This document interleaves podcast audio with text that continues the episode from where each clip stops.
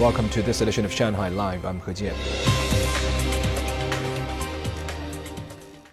The State Post Bureau announced today that this year's 120 billionth parcel was delivered, setting a new record for its annual express delivery volume. The historic parcel consisted of flowers sent from Kunming, Yunnan province yesterday. Express deliveries in China have exceeded 10 billion parcels a month since March, with an average business income over 90 billion yuan. The busiest time of the year for courier companies begins in November with the annual Double 11 online shopping spree. During this year's Double 11, an average of 430 million deliveries were processed every day. Foreign investment in China's manufacturing sector rose almost 2% year on year during the first 10 months of 2023, according to the latest data from the Ministry of Commerce. The growth for high-tech manufacturing logged an increase of 9.5%.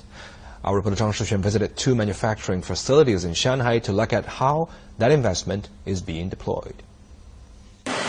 This 20-year-old plant manufactures the most modern automotive glazing roughly 2 million sets a year. Today, Shanghai plant is one of the largest plants in our footprint worldwide. We call it the Giga Factory in our group. We have been producing more than 100 million parts since uh, this plant was launched 20 years ago. Meanwhile, more than half a million items come off production lines at this skincare product factory each day.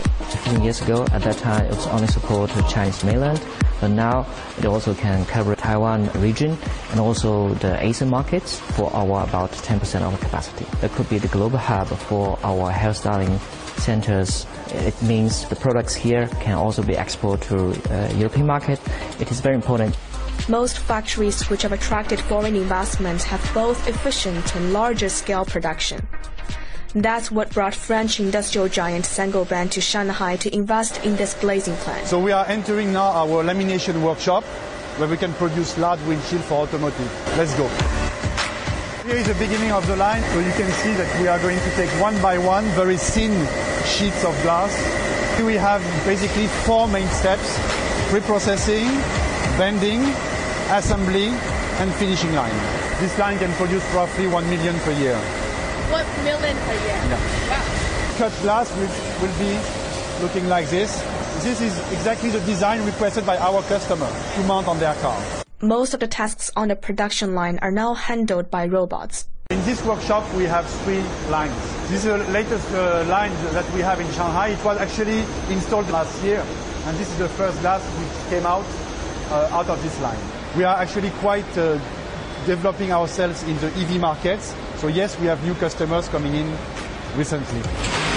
This bottling line at a plant owned by German skincare group Beiersdorf has also been moving rapidly towards full automation all the filling and packaging is done by machines. We first build these production centers and we have a distribution of course, and then we add on this uh, innovation center. The ideas comes from the innovation centers. You can see that as some kind of samples, pieces, and we send to the pilot lab that in the third floor of these production centers. Once it uh, could be industrialized, it uh, will be approved by our uh, process and it will be finally produced in this first and second floors workshop. The multinationals are setting ambitious growth targets. In the next five years, we're going to have to accumulate 150 million RMB investment here for this plant only.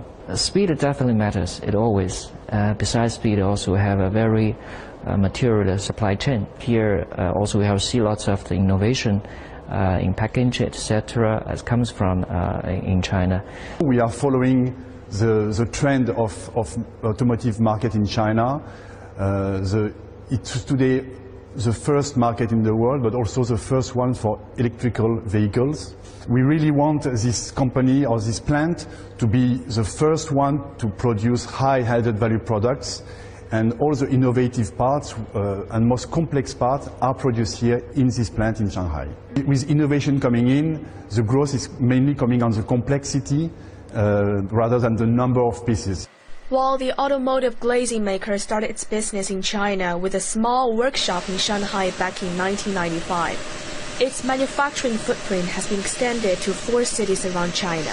Having visited several factories here in Shanghai and be given an in-depth tour of these two plants today, it's hard to ignore the pace of foreign investment.